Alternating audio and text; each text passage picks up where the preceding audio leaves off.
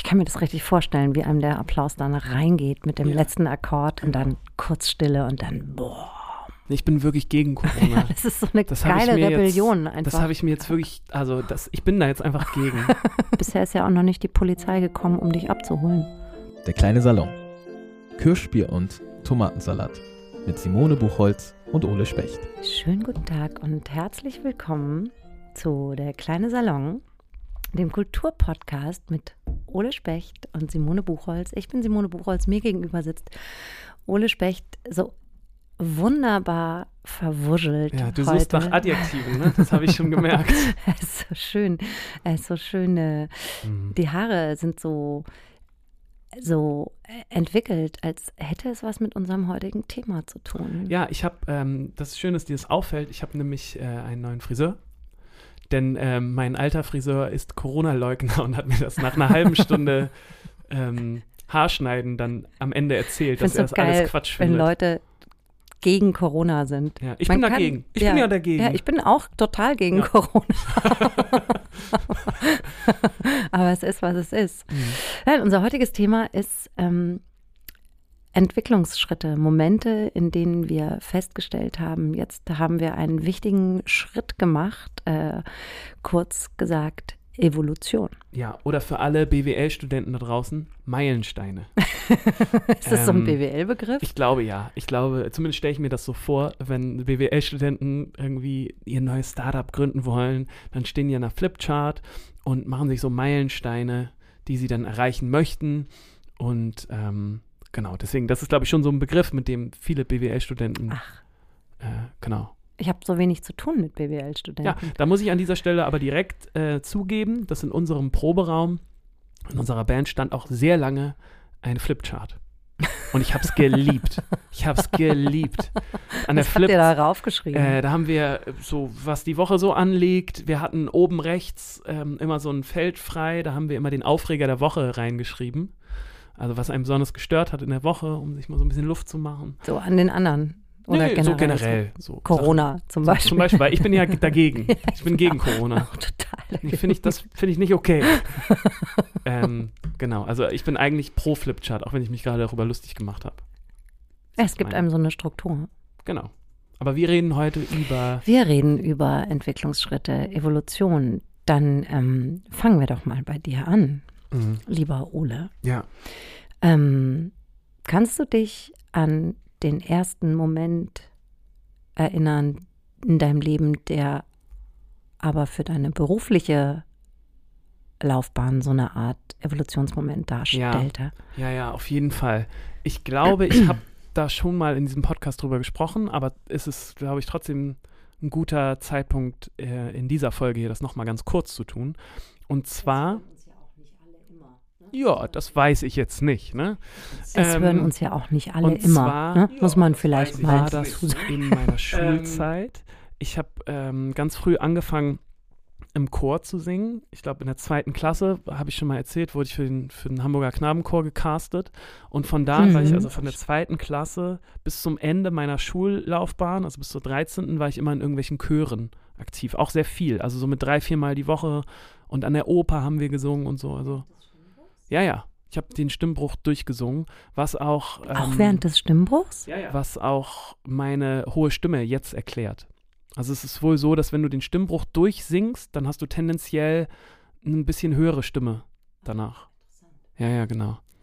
Ähm, ich habe das also immer gemacht und ich habe dann aber mit 14, 15, habe ich ja auch schon mal erzählt, wollte ich dann mal was Cooles machen, habe mir eine Gitarre gekauft und dann angefangen, ja, halt mit der Gitarre Songs mhm. zu spielen und zu singen.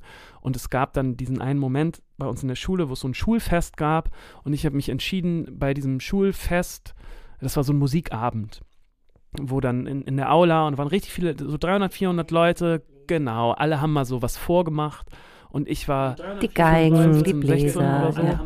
und hab, hab da einen ein Song gecovert auf der Bühne und diesen Song hatte ich davor zwei, drei Wochen jeden Tag zu Hause in meinem Kinderzimmer geübt.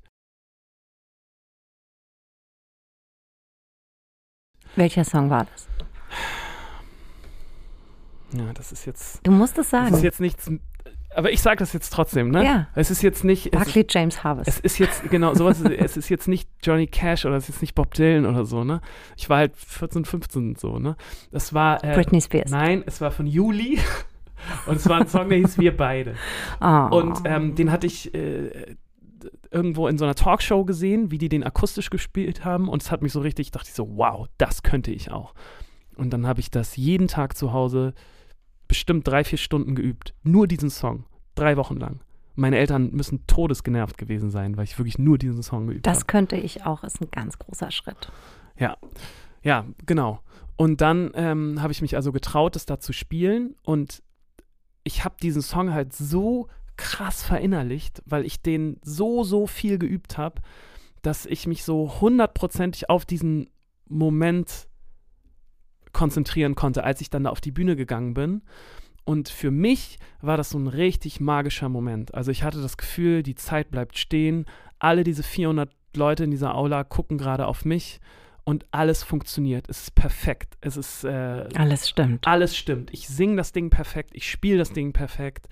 Und ich habe das Gefühl, es war auch an diesem Abend, vielleicht ist es auch, ähm, ist es auch Quatsch, aber ich hatte das Gefühl, es war eine absolute Zäsur auch für diesen Abend, weil, weil es irgendwie auf einem anderen Level war. Das klingt jetzt so blöd, aber ich glaube, die anderen waren halt alle so sehr hobbymäßig, hat da, wurde da ein bisschen auf der Geige gemacht und ich war halt wirklich so krass vorbereitet und es war so professionell in Anführungszeichen. Ja, du warst on track ab dem Moment. Genau, Mhm. dass auch ähm, diese Aula das zumindest in meiner Wahrnehmung das so, so gespürt hat. Diese ganzen Leute haben gemerkt, irgendwas ist da gerade, irgendwas Besonderes passiert da. Und dann habe ich diesen Song gespielt und habe mich richtig beim Spielen wie von außen äh, betrachtet. Weil ich, das war halt alles so automatisiert. Und in dem Moment habe ich gemerkt, das möchte ich machen. Und das kann ich auch machen. Das funktioniert. Das ist professionell. Das ist professionell. Und dann war dieser, der Song vorbei mit dem letzten Akkord, zack. Und dann war so ein unglaublicher äh, Applaus da. Und äh, es hat mich so tief berührt und so glücklich gemacht. Und das war so mein Moment, wo ich dachte, ich, ich kann das und ich will das machen. Wenn ich wissen möchte, was in Hamburg noch los ist, schnappe ich mir bei Heimann oder in der Europapassage gerne mal den Hamburg Guide. Der kostet nichts, ist aber voll mit guten Geschichten und Tipps und das Heft ist klein genug, dass ich es immer dabei haben kann. Ich kann mir das richtig vorstellen, wie einem der Applaus dann reingeht mit dem Ja, letzten Akkord und genau. dann kurz Stille und dann boah. Ja.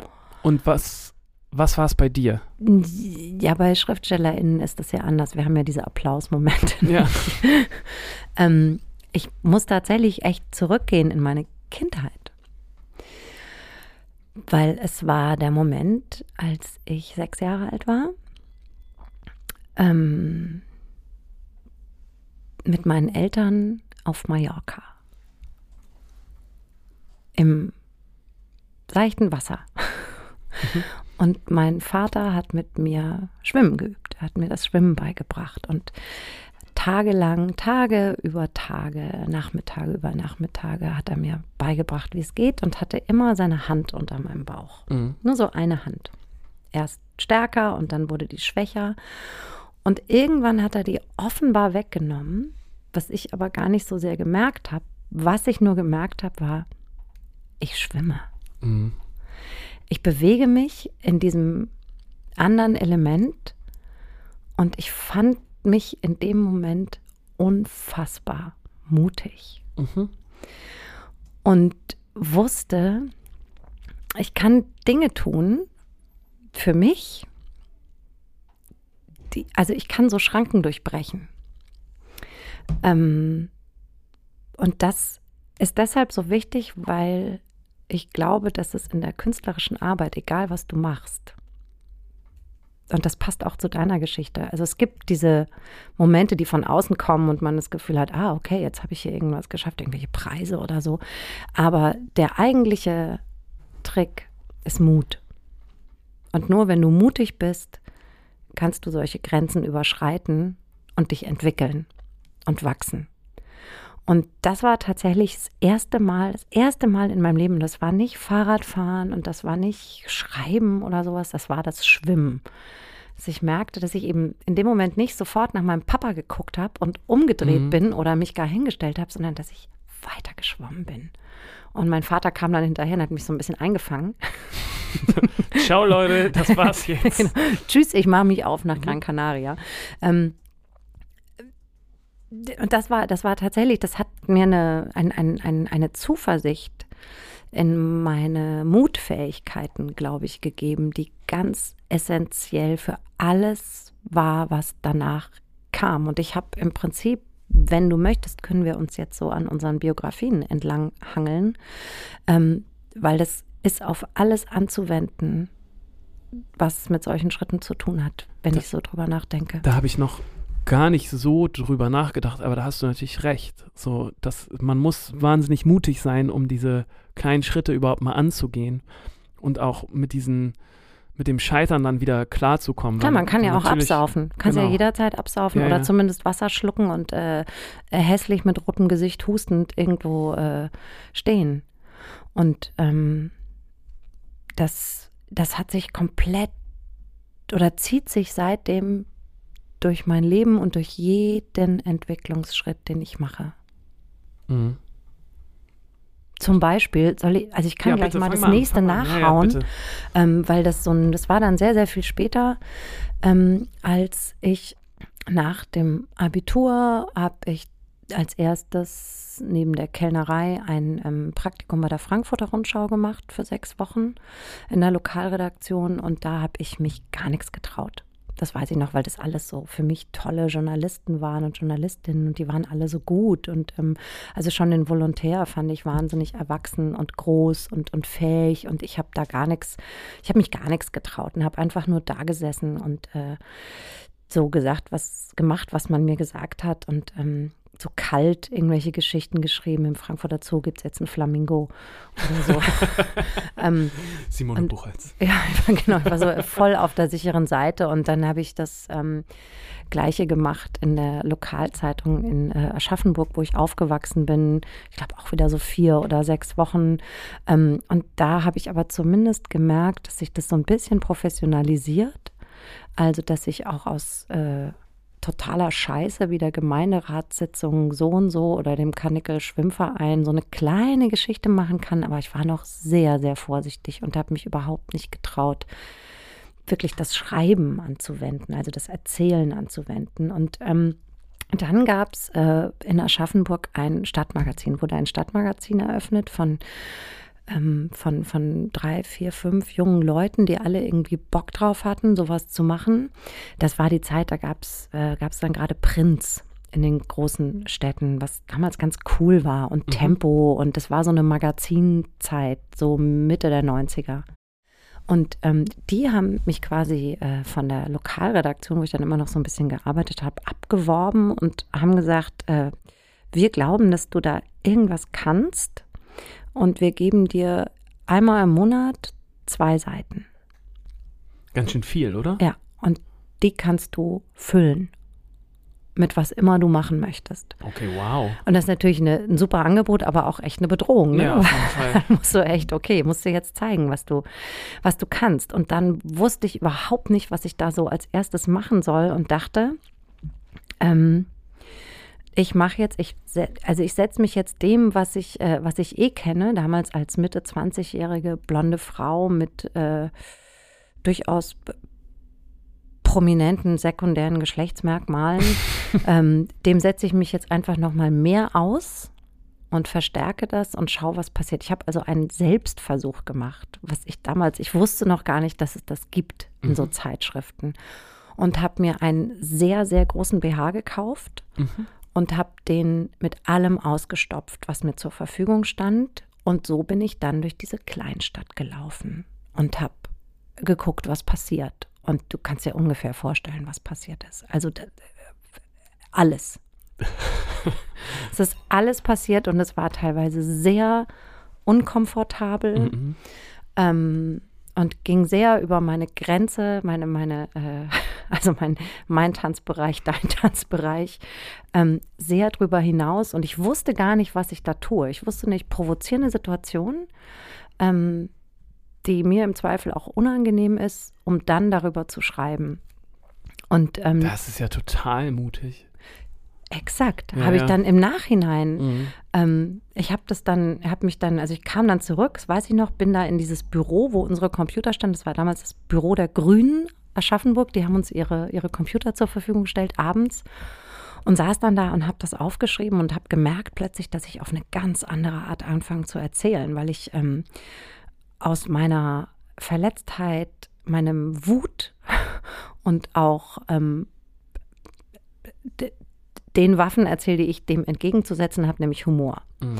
Und ähm, das war, glaube ich, eine ziemlich geile erste Geschichte, die man so liefern kann. Und das ist aber eben nur entstanden, weil ich wusste, ich muss jetzt hier was machen, was ich noch nie gemacht habe. Und die Mhm. wollen von mir was, was, was ich noch gar nicht kann. Und ähm, da habe mich in so, habe mich so rausbewegt aus der Sicherheitszone, also so rein in die Unsicherheitszone, ähm, dass es funktioniert hat. Und das, ich habe es schon beim Schreiben gemerkt und ähm, aber auch als das Ding dann erschien, ist in so einer kleinen Stadt, war das ein ziemlicher Kracher. Mhm. Damals. Da haben das dann schon auch viele da? mitbekommen. Ja, ja, da haben das dann viele gelesen. Und spinnt die? So, was macht ne, Mitte der 90er in so einer katholischen Mhm. Kleinstadt? Ähm, spinnt die? Hast du dann da richtig viel Leserpost auch bekommen? Ja. Ja. Das gab schon, gab schon einen kleinen, kleinen Aufriss. Und ähm, das sind all solche Punkte. Also davon kann ich jetzt äh, im Laufe unseres Podcasts noch einige erzählen, um das zu illustrieren. Und ähm, weil es immer der gleiche Mechanismus ist, bis heute. Finde ich komplett irre. Ja, stimmt. Immer, also so, so, so wie das klingt, beschreibst du Situationen, wo du eine ganze Menge Mut aufbringen musstest, um die zu machen. Und die haben dich dann aber weitergebracht. Ja, also die haben mich in Situationen gebracht, äh, die mir überhaupt ermöglicht haben, Evolutionsschritte in Mhm. meiner Arbeit Mhm. Ähm, okay, ja, zu verstehe gehen. ich. Auf ganz unterschiedliche Art. Aber es war immer so ein Moment von, ich muss hier was zerbrechen, damit es weitergehen kann. Verstehe ich. Das ist interessant. Wie ist es Wenn, denn? genau, so, ich, ja, ich, ich überlege gerade, ähm, weil ihr seid ja immer zu mehreren. Genau. Bei uns war ein sehr einschneidender Moment, der nach dem Abitur. Also, weil das ist so klassisch der Moment, in dem viele, viele, viele Bands zerbrechen. Also nach der Schule, nach dem Realschulabschluss, nach dem Gymnasium. Ne? Weil man irgendwas studieren weil geht. man dann irgendwas studieren geht, weil man dann seine Stadt verlässt und dann verfranst sich das so. Und so war das auch in unserem Umfeld. Also wir haben gestartet mit sehr vielen Bands, so links und rechts. Und viele haben dann ähm, aufgehört nach dem Abitur, weil sie halt in andere Städte gezogen sind. Und bei uns war damals wirklich noch gar nichts da. Also wir haben ein paar Konzerte gespielt, aber es kamen wirklich kaum Leute. Wir hatten nicht wirklich sowas wie Fans oder so. Und es gab dann aber diesen Moment, ähm, da haben Sophia und ich Abitur gemacht und Jakob und Isa sind beide ein Jahr jünger. Also die hatten noch kein Abitur, aber wir, wir waren dann zu viert im Proberaum und dann saßen wir zusammen und haben so überlegt, was machen wir denn jetzt? So. Und es war wirklich gar nichts da. Und hattet ihr da schon so eine Art von Erfolg? Nee, also genau, das- ihr, das meine Ihr ich, seid noch gar nicht aufgetreten und so. Wir sind okay. schon aufgetreten, aber, es Aber- waren dann so immer irgendwelche Bandwettbewerbe ja. oder keine Ahnung. Es waren, Mhm. Da sind jetzt nicht Leute wegen uns irgendwo hingekommen. So. Und wir saßen dann zusammen und haben ganz lange darüber diskutiert, was wir jetzt machen. So, ob wir das jetzt, ne, weil ich war auch, ich wusste, ich war mir sehr unsicher, was ich jetzt machen sollte nach dem Abitur. Also ich hatte schon, ich wusste, ich will studieren, aber wo und was und wie, ich hatte schon auch Lust, vielleicht irgendwo anders hinzuziehen. Und dann haben wir uns aber entschieden, nee, wir bleiben, wir gucken uns in die Augen, wir bleiben jetzt alle hier in Hamburg und arbeiten daran weiter. So, und das war irgendwie ein richtig großer Moment, weil halt gar nichts dafür gesprochen hat, also wirklich gar nichts, dass diese Band irgendwie in Anführungszeichen erfolgreich werden könnte, sondern es war, also wir haben halt irgendwie dran geglaubt, Aber habt ihr dann, also aber wir haben uns in dem Moment halt rückversichert, zu viert, Mhm. weißt du, es hat einfach, niemand von außen hat irgendwie gesagt, macht das mal weiter, weil das ist wirklich cool, was ihr macht. Ihr habt es Niemand. selbst entschieden. Niemand. Und in dem Moment haben wir selbst entschieden, dass das irgendwie Potenzial hat. Und das haben wir nur ähm, aufgrund dessen entschieden, weil wir das Gefühl hatten, dass das was werden kann. Es gab von außen nichts, was darauf hingedeutet hat. Und irgendwie war das für mich so ein wichtiger Moment, weil ich auf einmal nicht mehr allein war, sondern drei Mitstreiter hatte, die alle jetzt auf einmal so ein, an, an einem Strang gezogen haben und ein Ziel verfolgt haben. Und das war, das war ein großartiges Gefühl. Es war richtig, ähm, ich war richtig euphorisiert, als ich dann nach Hause gegangen bin. Mhm. Gesagt habe, okay, ich habe jetzt eine Band und zwar eine richtige Band und wir machen das jetzt. Wir sind richtig. das jetzt. Wir ja. sind das jetzt. Mhm. Und das war richtig, ja. Fühlte sich das sicher oder unsicher an? Das fühlte sich sehr sicher an. Ja, geil. Sehr sicher. Und es war dann auch, als ich dann, ähm, ich habe mich dann ja entschieden, Deutsch und Politik auf Lehramt zu studieren. Und das hast du dann aber bewusst hier gemacht? das habe ich dann in Mhm. Lüneburg gemacht, weil ich in Hamburg keinen Studienplatz bekommen habe. Warum nicht? Ich musste Ole? dann, ähm, ich musste dann, Das war mit deinem Abitur. es war okay, aber es hat nicht gereicht. ähm, äh, und ich musste dann nochmal pendeln und ich, äh, irgendwie war das aber in meinem Kopf war so ein Schalter umgelegt, das ist, und der, der hat gesagt, ich studiere jetzt zwar, aber das Pro mache ich, forma. Genau, pro forma. Mhm. Ich studiere jetzt, aber ich werde halt Musiker. Mhm. So.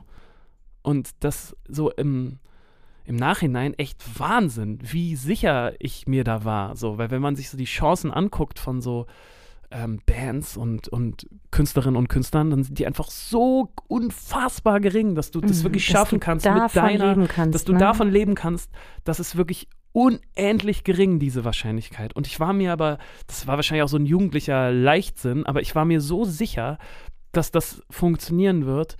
Ähm, Das auch wahnsinnig mutig ist. genau. Ähm, ich, ich kenne sowas aber auch, also diesen Moment der Professionalisierung, ähm, der ist bei mir einhergegangen mit so einem Moment des Scheiterns, des auf die Schnauze fallens. Wo ich dann, also später, als ich dann, ich hatte ein bisschen bei diesem Stadtmagazin gearbeitet und die ersten 15 Jahre meines Schreibens waren halt Magazingeschichten so.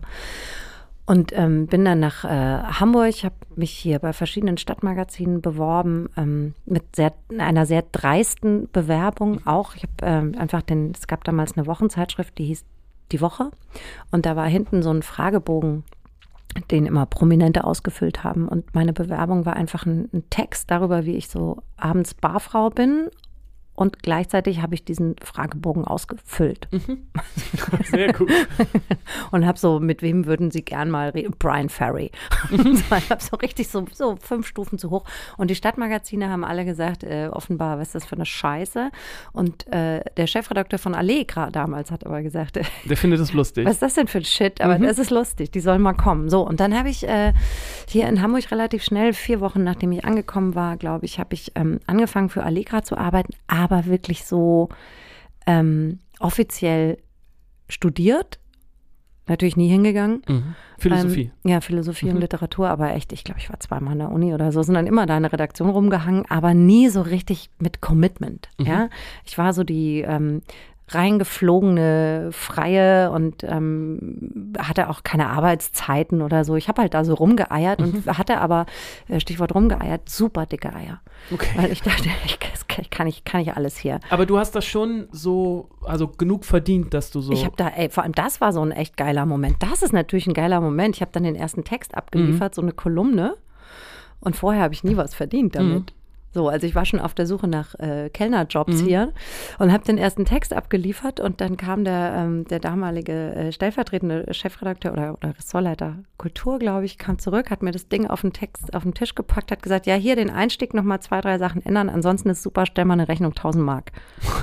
Und du so, was? Und ich so, haha, guter Witz, was? Und er sagte, nee, das ist das, was wir hier zahlen. Wow. Ja, wow. Das ist ja also wirklich das war, genau. Und ab Wahnsinn. dem Moment, und dann habe ich halt ganz viel Kolumnen geschrieben und diese Selbstversuche. Mhm. Das haben wir Okay, damals ja. ganz viel gemacht und ich hatte ja Erfahrung mit dem, äh, BH. mit dem BH-Ding. Mhm. So, und deshalb fühlte ich mich wie die Größte. Naja, klar. Also ich war Mitte 20, ich Das bin richtig hier so gutes Geld verdient eingeflogen, ich habe Geld verdient, scheiß auf mein Studium. Ähm, ich mache hier so Selbstversuchgeschichten, Kolumnen, alles wird so abgenickt, gefeiert. Ähm, ich kann kommen und gehen, wann ich will. Ey, mir kann keiner Mhm. was. So, und dann schickten sie mich nach London für eine Geschichte, ein Interview. Und das war schlimm. Ein Interview mit, es gab eine Modestrecke, die Allegra produziert hat mit Charlene Spiteri, der Sängerin von Texas. Mhm. Wahnsinnig schöne Frau, eine Schottin aus Glasgow. Heute würde ich jedes Wort verstehen, weil ich so viele Schotten kenne. Damals dachte ich, ich spreche so okay Englisch. Und ich sollte zu dieser Modestrecke ein Interview machen mit ihr. Ähm, und traf mich mit ihr, genau, ich war, war dabei, als diese Modestrecke fotografiert war und die hat immer schon wahrscheinlich gedacht, was, was will denn diese, diese kleine Tante da noch? Wieso glotzt die mich die ganze Zeit so an? Die war super scheiße zu mir, so Popstar halt. So, und dann haben wir ein Interview geführt am nächsten Tag in so einem Café in Islington und ich habe wahnsinnig schlechte Fragen gestellt, weil ich nicht vorbereitet war, weil ich dachte, ich kann das alles und ich habe sie nicht verstanden, weil sie halt Hast du es denn aber aufgenommen, das Gespräch? Oder? ich habe es aufgenommen Mhm. und ich weiß noch, ich saß im Flieger zurück und habe geweint, weil ich dachte, jetzt schmeißen die mich raus. Mhm. Jetzt habe ich alles falsch gemacht. Und bin auch reumütig da am nächsten Tag in die Redaktion und habe gesagt, Leute, totale Scheiße gebaut. Ich habe nichts. Ich habe quasi nichts. Mhm. Sie hat, ich habe geschlossene Fragen gestellt, auf die sie mit Ja und Nein geantwortet hat. Und alles andere, was sie sonst gesagt hat, habe ich nicht verstanden. Das war furchtbar.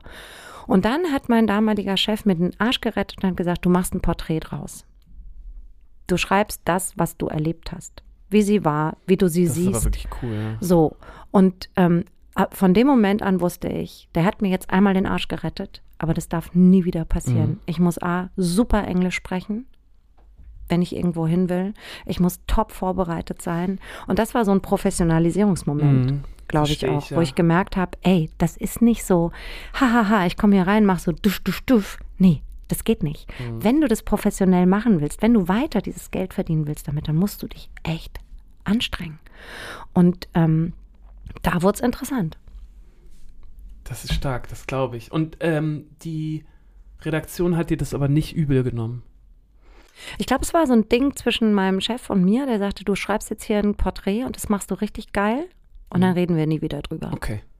Und das hat er dann auch abgenickt und es war auch gut. Ja, ja, und das hat, da war dann noch jemand da, der eine Heftkritik gemacht hat, glaube ich, sogar irgendjemand von Max, äh, zwei, drei Wochen später und hat gesagt, das, also man hat das Gefühl, dass die Autorin gar nicht so richtig wusste, wofür sie da war, aber eigentlich ist echt ein gutes Ding bei rausgekommen.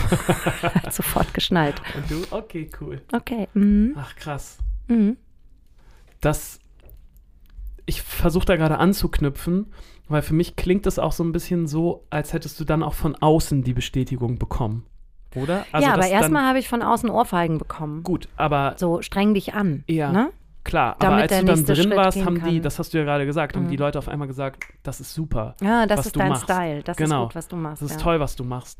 Denn das war bei mir auch ein ziemlich großer Evolutionssprung, weil wir ja die ganze Zeit für uns als Band in unserer Suppe da unterwegs waren und haben uns halt gegenseitig gesagt, dass es gut ist, aber von außen kam nie was. Und ich kann mich noch super gut an den an die Momente erinnern, natürlich, als es dann so langsam anfing, dass die Konzerte besser wurden, so von unserer Seite, dass dann auch mal Leute zweimal gekommen sind. Das war ein toller Moment, so. Ähm, das war dann aber auch so, dass man oft die Leute dann kannte, die dann zwei, dreimal gekommen sind. Das waren dann zwar Fans, aber irgendwie, das war alles so klein, dass man die dann irgendwann doch persönlich kannte und dann hatte man das Gefühl, man hat hier so eine persönliche Bindung auch zu denen aufgebaut. Das hat sich dann nicht so angefühlt, als wäre das wirklich so gut, was Mhm. man macht, wenn du weißt, was ich meine. Ja, ja, so Friends and Family halt. Genau, genau. Und das waren zwar nicht Friends and Family, Aber aber, es hat, hat sich so so. angefühlt, Mhm. genau. Und ich weiß noch, dass es ein richtig großer Moment war für mich, als zum ersten Mal ein Song von uns richtig im Radio lief. Und äh, Ja, mit, mit richtig meine ich Anmoderiert. anmoderiert und der lief dann auch ähm, am Tag so mehrfach. So. Heavy Rotation. Ja, genau. Wir haben nämlich ähm, damals mit unserer Band so, einen- so einen Preis gewonnen, der hieß New Music Award. Mhm. Ähm, bei dem Preis geht es darum, dass jede Jugendwelle in Deutschland, also die Radiosender, in, hier in Hamburg ist das zum Beispiel Enjoy, in Berlin ist das Fritz, Radio Fritz, ähm, in NRW ist das 1 Live, so. Diese ganzen Jugendwellen haben Bands entsandt und dann gab es einen Contest zwischen diesen Bands, so. Und wir sind halt für Enjoy nach Berlin gefahren, da war dieser Contest und es war so ein Contest, auf den war ziemlich viel Druck drauf. So. Da hat die ganze Branche drauf geschielt, weil die Radiosender haben sich schon immer versucht, Leute rauszupicken, die dann auch gewinnen. So, also es war, die wollten auch gewinnen. Mhm. Die haben schon richtig Talente gesucht, die dann auch danach so ein bisschen durchstarten. Mhm. Und wir hatten schon großes Glück, dass wir dann für Hamburg und für Enjoy dahin fahren konnten. Und wir haben dann diesen Preis gewonnen. Und das war so richtig wow.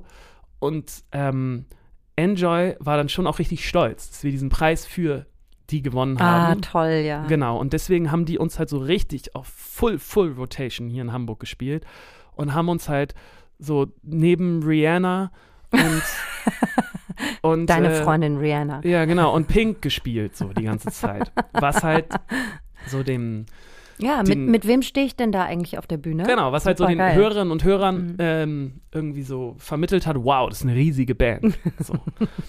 Und äh, das ging dann so über drei, vier Monate, also es war schon echt lang auch. Und das hat dazu geführt, dass wir von Hamburg ähm, aus dem Knust sind wir dann ins Übel und gefährlich gewandert. Also haben auf einmal unsere Zuschauer, ZuschauerInnenzahlen verdoppelt.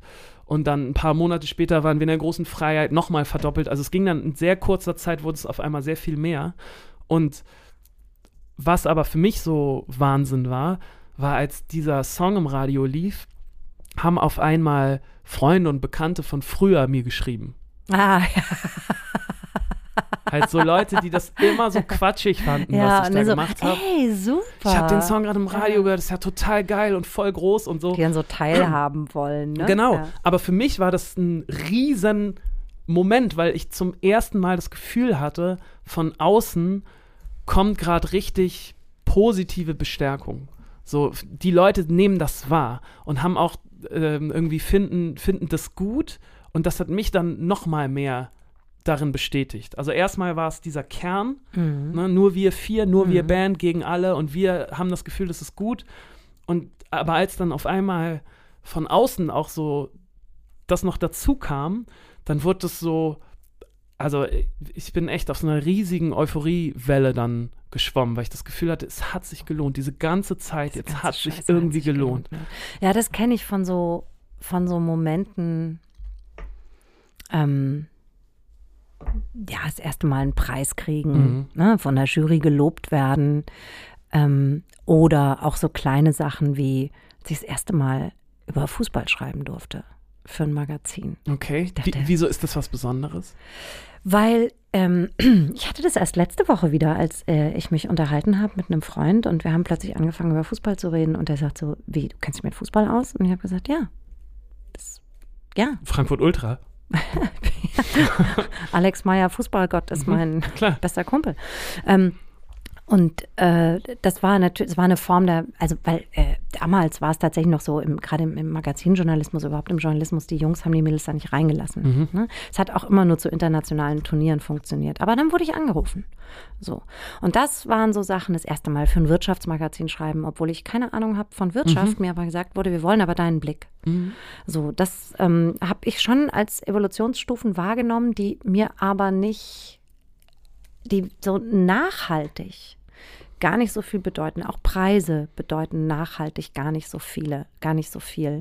Ähm, was mir sehr, sehr viel mehr bedeutet hat, und das ist noch gar nicht lange her, also neben natürlich, da haben wir jetzt gar nicht drüber geredet, wie es ist, das erste Mal einen Roman fertig zu schreiben. Das Mhm. erste Mal über 20, 50, 100, 140, 200 Seiten rauszukommen, Mhm. das ist schon, das ist, das kann man gar nicht unterschätzen, Ja, natürlich in so einem Evolutionsding. Aber was für mich das Entscheidende war in den letzten Jahren, ist, dass ich plötzlich, und das ging echt so von jetzt auf gleich, ich wusste überhaupt nicht, warum ich jetzt in dieser Situation bin, dass junge Kolleginnen und Kollegen mich um Rat fragen. Ah, wollte ich auch noch drauf hinaus. Und Ja, das gut. ist Mhm. echt, das ist für mich das Allerschönste. Ja, ich und ich verstehe überhaupt nicht, Ich liebe also ich habe so Kolleginnen und Kollegen, die sind, denen ist es dann zu viel. Die haben gesagt, ich keinen Bock drauf und so. Ich weiß nicht, bin doch nicht deren Tanzbär. Und ich denke dann immer, nee, ey, genau das ist es doch. Wir wachsen doch alle. Ähm, Also Kultur muss nachwachsen. Sonst, sonst ist das tot. Sonst ist die Struktur tot. So. Und ich kann mich doch hier nicht als Platz Henne hinstellen die ganze Zeit und, und meine Pfründe verteidigen und dann kommt aber da nichts mehr. Ich muss denen doch mein Wissen weitergeben und das fand ich schon immer toll. Und der Moment, in dem das zum ersten Mal passiert ist, dass jemand mit mir spazieren gehen wollte, Mhm. ähm, um mich Dinge zu fragen, Einschätzungen, ob es jetzt um Inhalte oder um das Leben in dieser Branche, in diesem Markt geht, das habe ich als was empfunden, was ich für mich als Schritt gar nicht hoch genug schätzen kann, weil jetzt habe ich das Gefühl, jetzt habe ich so einen Punkt erreicht. Jetzt werden vielleicht, wird, wird irgendwann das Buch kommen, das nicht mehr so gut verkauft. Vielleicht werde ich auch irgendwann nicht mehr so interessant sein für den Markt oder für Verlage. Ähm, aber das werde ich immer können. Das werde ich ab jetzt immer können. Das wird nicht mehr aufhören. Ich habe so viel Wissen angehäuft und so viel äh, Fähigkeit und Professionalität in dem, was ich tue, dass ich das weitergeben kann. Und das finde ich unglaublich geil. Das ist spannend, dass du das sagst. Das hatte ich nämlich auch auf meiner Liste. Fand ich auch einen großartigen Moment. Großer Moment, ne? Dass man auf einmal Der frisst auch alle Krokodilsmomente auf, die Ja, man so auf hatte. jeden Fall. Mhm. Und dass Leute wirklich, ähm, ich habe das öfter, dass mir, dass mir Künstlerinnen oder Bands Sachen schicken und dann halt meine Meinung dazu haben wollen.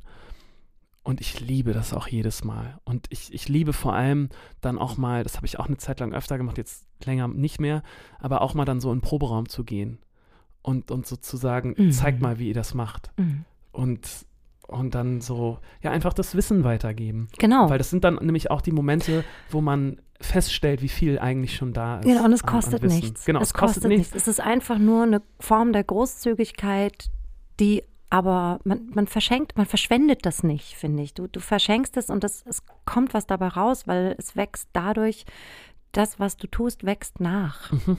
Genau. Und es gibt einem auch eine wahnsinnige Sicherheit. Also so Wissen es zu ist für, vermitteln. genau, genau. Es ist für, für, für mich selbst immer ganz schön, aber auch so das Gefühl zu haben, ich habe das jetzt hier mal nochmal gespreadet Mhm.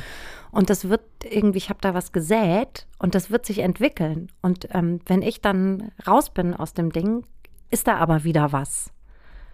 Und ich bin ja überzeugt davon, dass wir das brauchen, was, da, was danach wächst. Ähm, und äh, das fand ich wirklich, ähm, das ist ein ganz entscheidender Moment in einer, in einer äh, Künstlerinnenbiografie, finde ich, wenn das das erste Mal passiert. Ich weiß noch, dass ich das das erste Mal, ich habe es gar nicht geschnallt. Mhm. Ich Können wir mal spazieren gehen? ja, ich habe es Äh, gar nee. nicht geschnallt. Ich dachte so, hä, was will sie denn von mir? Und dann merke ich plötzlich, okay, wow, die möchte mein Wissen. Und das finde ich super. Wie stehst du zu Fanpost? Ist das etwas, was etwas mit dir macht? Findest du es merkwürdig? Hm, nee, eigentlich ist es Wahnsinn. Also ich habe, ähm, als ich zum ersten Mal. Passiert das überhaupt? Ja, also ich habe äh, tatsächlich vor, vor zwei Jahren, äh, als ich äh, zu Beginn der Pandemie eine ähm, öffentlich eine Rechnung an unseren Schulsenator gestellt habe, um zu illustrieren, was uns Müttern da so an Arbeit, an Mhm. unbezahlter Arbeit auf den Schreibtisch gekippt wird, gerade in Freischaffenden. Ähm, stand ich für kurze Zeit in so einem kleinen Shitstorm, der vor allem aus der rechten Ecke kam. Ähm, die deutsche Mutter hat sich nämlich aufzuopfern und ansonsten die Fresse zu halten. Oh, und über das okay. Geld verdienen hat sie schon gar nicht zu reden. Also wenn Mütter öffentlich über das Geld verdienen reden, dann wird es gleich sehr, sehr, sehr, sehr laut und sehr, sehr unangenehm. Das ist in Deutschland überhaupt nicht erlaubt. Und ähm, aber auch viele Mütter, die sich selbst, glaube ich, angegriffen gefühlt haben in ihrer Kompetenz des, der, der Mutterschaft, die, glaube ich, eh denken, dass es die Kinder bei ihnen zu Hause am allerbesten haben und ähm, dass die gar nicht dieses soziale Umfeld in der Schule und ähm, so, also da, da ging es ziemlich zur Sache und da habe ich ähm, tatsächlich mein, das Postfach auf mein, meiner Website geschlossen. Okay. Seitdem kann man mich nicht mehr erreichen. Ah, So, man muss entweder meine Agentur Mhm. anschreiben oder man muss äh, die Presseabteilung bei Surkamp anschreiben oder man muss ans SZ-Magazin schreiben. Und ähm, alles, was dann bei mir ankommt, kommt über Bande. Also Mhm. es ploppt nicht direkt in meinem Mailfach auf, was ich ganz gut finde. und wird weil- auch vorher mal durchgeschaut, ob das irgendwie. Nee, das nicht, aber das, da, dann schreibt man ja auch nicht, also wenn man jemand einfach direkt schreiben kann, auf den man gerade Hass hat, dann, ja, dann kommen die Mhm. Vergewaltigungsdrohungen Ja, ja. und die Euthanasie-Empfehlungen und sowas. Gott, so schlimm ja, war ja, das? Ja, ja, Gott. ja, ja. Ich sollte erst, ich sollte erst mich erschießen, nee, erst mein Kind erschießen und dann mich und äh, überhaupt müsste ich nur mal richtig und so. Also das war schon richtig, war Wow, heftig. okay. Wegen so einem kleinen Scheiß. Ähm, und es ist ja nichts gegen das, was andere Frauen in der Öffentlichkeit permanent erleben. Und wenn da so ein Filter zwischengeschaltet ist, also eine andere Stelle, dann kommt sowas gar nicht. Insofern kommt eigentlich, es kommt auch mal kritische Leserpost, die ist aber dann, das hat eine andere Klasse. So, das ist was, womit ich mich auseinandersetze. Ähm, es kommt ganz viel Fanpost, was ich immer ganz toll finde und meistens beantworte ich es dann auch, weil ich finde, die, da kann ich dann auch meine Mailadresse, so schlimm ist es nicht, wenn die dann jemand hat, der mir wohlgesonnen ist. So, ähm, womit ich manchmal ein bisschen Probleme habe, da liegt jetzt gerade schon wieder ganz lang was, sind so ähm, äh, frankierte Rückumschläge mit der Bitte um Autogrammkarten. Ja. Weil ich habe keine Autogrammkarten und ich werde Ja. nie welche haben, weil es mir super unangenehm Ja. Mhm. wäre, meinen Namen auf meine Fresse zu schreiben und es dann zurückzuschicken. So, und da weiß ich immer nicht so recht, was ich mitmachen soll. Und deshalb liegt es sehr lange. Und alle da draußen, die auf sowas von mir warten, ähm, Großes Sorry. großes Sorry, ich habe einfach da so eine Verhärtung. Und ich mache das dann schon irgendwann, aber es dauert manchmal, weil es mir so unangenehm ist, weil es mir so peinlich ist, weil ich denke, wer bin ich denn, Mhm. Ähm, dass, äh, dass, dass, dass ihr eine Unterschrift von mir auf einer Postkarte wollt, die ich euch dann leider nur schicken kann, weil ich keine Autogrammkarten habe. Ähm, Kenne ich.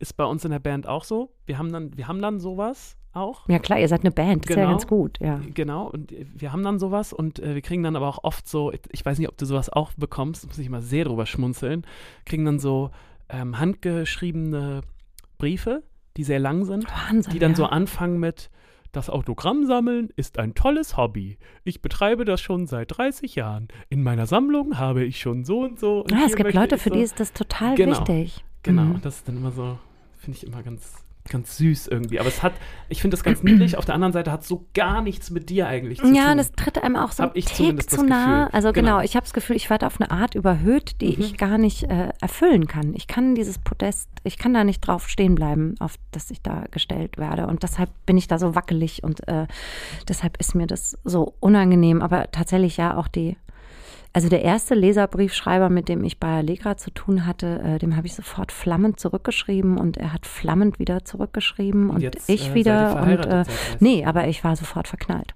Klar. sofort verknallt. Ich dachte, Ja. oh wow, da schreibt mir ein fremder Mann. Genau, ja, Ähm, mit ganz viel äh, tollen Worten und er findet es gut, was ich mache. Und das war echt auch so ein Moment, wo ich wieder so was gelernt habe. So, ey, nur weil dir jemand nett schreibt, Ja, musst du dich nicht gleich verlieben. das äh, kann ich inzwischen auch ein bisschen besser einordnen. Ja. Weißt du, was ich mal äh, geschenkt bekommen habe? Denn wir bekommen auch manchmal Geschenke zugesandt. Ich bekomme ganz wenig Geschenke. Ich finde, das könnte, äh, Könnte mehr etwas sein? mehr sein. Ich bekomme immer nur Bücher von ganz vielen Verlagen. Entschuldige, dass Mhm. ich deine. Nee, nee, äh, aber ich finde, ich möchte das jetzt wirklich mal offiziell hier sagen. Ja, haben? ich finde, man könnte mir mal so Parfum schicken. Äh, Ja. Champagner kriege ich manchmal. Das finde ich ganz toll. Mhm. Aber ansonsten hätte ich gern mal so ein bisschen mehr Geschenke. Ja. So von generell. Macht einen auf jeden Fall glücklich. Wir haben mal als Band, das fand ich unfassbar süß, ein echtes Tonbandgerät zugeschickt bekommen, wo unser erstes Album drauf gespielt war. Total toll. Ähm, ich glaube, vom gleichen Fan, das ist mein absolutes Lieblings-Fangeschenk ever, habe ich mal ein Hacken-Porsche geschenkt bekommen. What? Ähm, gefüllt bis zum Ach, Rand. mit dem, was du so lieb hast, bis ne? zum Rand mit Dosenbier. Achso, ich dachte, dieser Puffreis wäre Nee, das. das war auch noch drin. Auch Aber drin. mit Dosenbier Puffreis- ist ja Puffreis und geil. Dosenbier. Geil. Weil ich mal ähm, in einem, in unserem Podcast, den wir mit unserer Band machen, habe ich mal erzählt, dass der, ähm, dass der Hacken Porsche Mhm. für mich das Utensil Nummer eins ist von den Dingen, die ich eigentlich gerne benutzen würde, Ja. wofür ich aber ein bisschen zu cool bin. Ich würde das wahnsinnig gern benutzen. Ich hätte super gern so Ja. einen und ich hätte auch schon längst einen, wenn ich nicht im vierten Stock wohnen würde. Hm, Weil was bringt mir der ich, ja. scheiß Hacken Porsche, wenn ich den dann da hoch. Aber ich habe tatsächlich, ich habe gerade super Post bekommen vor zwei Tagen ähm, von dem Bürgermeister äh, der Gemeinde, in der ich aufgewachsen bin. Oh, Ähm, ja. wirklich? Ja, Damit weil du ins er- goldene Buch jetzt? Nee, weil er sich einfach mal, er findet es super, wenn das seine Gemeinde immer erwähnt wird, wenn irgendwo über mich geschrieben Ach, wird. das ist aber Und dann schön. hat er mir Kaffee geschickt, Süßigkeiten und Marmelade. Oh, das ist ja süß. Ganz süß, ne? das ist ja richtig Also ich süß. krieg schon Geschenke. Stimmt, ich darf mich gar nicht so beschweren. War ganz, ganz süß, ja. Das finde ich aber wirklich toll. Ja, aus der, aus der Spessart-Gemeinde habe ich so. Was mich auch evolutionstechnisch, um mal kurz wieder zurückzurudern, Ja, wir schweifen ein ziemlich bisschen ab. Nee, aber es ist, geht in dieselbe Kerbe. Was mich aber ziemlich nach vorne gebracht hat, war, als mir meine alte Deutschlehrerin, die ich sehr verehrt habe, ähm, nach dem ersten Album geschrieben hat und gesagt hat, dass sie das jetzt gehört hat und total toll findet. Und es hat mich irgendwie so richtig glücklich gemacht. Weiß ich auch nicht. Manchmal ist das ja so, Ja. ne, dass man so irgendwie Figuren, die einem viel bedeutet haben, zu denen man aber natürlich keine enge, ich hatte jetzt keine enge Beziehung, zu, ist ja klar, zu meiner Deutschlehrerin, aber ich fand die immer irgendwie toll. Für mich war auch so ein Evolutionsmoment, als ich meinen ersten eigenen äh, MacBook hatte. Tatsächlich super wichtig. Ja. Also ich habe echt, ich habe auf der fucking elektrischen Schreibmaschine meiner Mutter angefangen Oh, zu wow. schreiben. Und dann äh, hatte ich nur Schreibgeräte in Redaktion, also Mhm. Büro der Grünen in Aschaffenburg klar. oder Allegra. Ich hatte gar nichts selbst, worauf ich schreiben konnte. Und ich glaube, das hat also das erste eigene Schreibgerät hatte ich glaube ich, irgendwann nach der Henry-Nannen-Schule. Also das hat, war echt, ähm, als ich schon Jahre gearbeitet habe als Freie. Und ähm, das war erst so ein Sony-Ding. Das war eigentlich ganz geil. Aber dann wollte ich auch so hip sein wie die anderen. Klar. Und als ich Ist auch dieses super wichtig, ein MacBook zu haben zum Schreiben, weil du brauchst ja so viel Hallo. Power Ja, und so viel es Rechenleistung, ist immer um so geil, genau.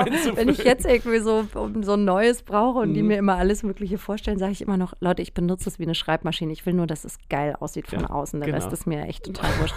Aber das war, ein, ähm, das war echt für mich so ein wichtiger Moment, mit so einem weißen, damals noch echt schweren, relativ dicken Mhm. Teil in mein Büro zu gehen und das so aufzuklappen Ja, und zu klar. sagen, so, I'm professional now. Mhm. Ich verdiene hiermit mein Geld. Das ist mein ich. Beruf. Verstehe ich. Das ist mein Beruf und deshalb habe ich so ein Teil. Und deshalb lohnt sich die Investition und ich kann es auch absetzen, ich kann es abschreiben über zwei Jahre, vier Jahre, ich Mhm. ja, weiß es nicht. sowas. Genau. Und das war echt auch so ein, ähm, so ein geiler, geiler Moment. Den fand ich richtig gut. Den fand ich richtig gut. Gibt es noch Evolutionsmomente, auf die du, auf die du dich freust oder die du erwartest oder die du gerne noch erreichen würdest? Gibt es so Dinge, von denen du jetzt schon weißt, da bin ich noch nicht, aber da komme ich noch hin? Ich möchte am Theater arbeiten. Ich möchte Theaterstücke schreiben. Ich möchte hinter der Bühne sehen, was Menschen aus meiner Arbeit machen. Und das will ich eigentlich, seit ich klein bin. Ähm, und ich habe das Gefühl, dass ich muss jetzt einen Roman abgeben Ende März. Toi, toi, toi. ähm, und zum ersten Mal, normalerweise, wenn ich so in dieser Schlussphase bin, drückt immer schon der nächste Roman. Und diesmal ist es nicht so, sondern es drückt ein Theaterstück. Und ich glaube, es ist bald soweit. Und ich könnte mir vorstellen, dass ich im Sommer mit zittrigen Fingern äh, anfange, so Bühnendialoge zu schreiben, ohne dass ich weiß, ob das irgendein Theaterverlag haben wollen wird oder gar ein Theater. Aber ich glaube ja, ich spreche es jetzt mal Sehr gut, offiziell Mal. aus. Ja, das macht ja was Ich mit einem. möchte Theaterstücke schreiben und ich möchte dabei sein, wenn sie geprobt werden. Ganz das still und leise. toll. Ich will mich nicht einmischen, Mit aber so ich einer möchte. Schiebermütze. Ja, Verstehe ich. vielleicht bin ich auch die, möchte ich auch Soufflöse sein. Künstlerschal noch. Ey, ist mir scheißegal. Ich will einfach fürs Theater arbeiten. Ich will diese Luft atmen. Das ist ja schön. Ja. Und ich glaube, es ist nicht mehr so weit hin. Ich würde gerne ein bisschen, nee, nicht ein bisschen, ich formuliere das jetzt auch stark. Ich würde gerne Selbstzweifel ablegen, wenn es um meinen Blick in die Zukunft geht. Ich merke, dass so die letzten zwei Jahre ganz schön an mir genagt haben. Ja, das ist halt so anders als Musiker. Weil ne? Mhm. mein Boden einfach echt weggerissen wurde. Und du bist Security, und- Ole. Ja, genau. Ich bin Security Ole und ich merke einfach, dass ich, äh, dass sich so ganz langsam in mir dieser Sicherheitsmensch meldet und sagt so, ey, das vielleicht, vielleicht war das auch einfach jetzt eine gute Zeit.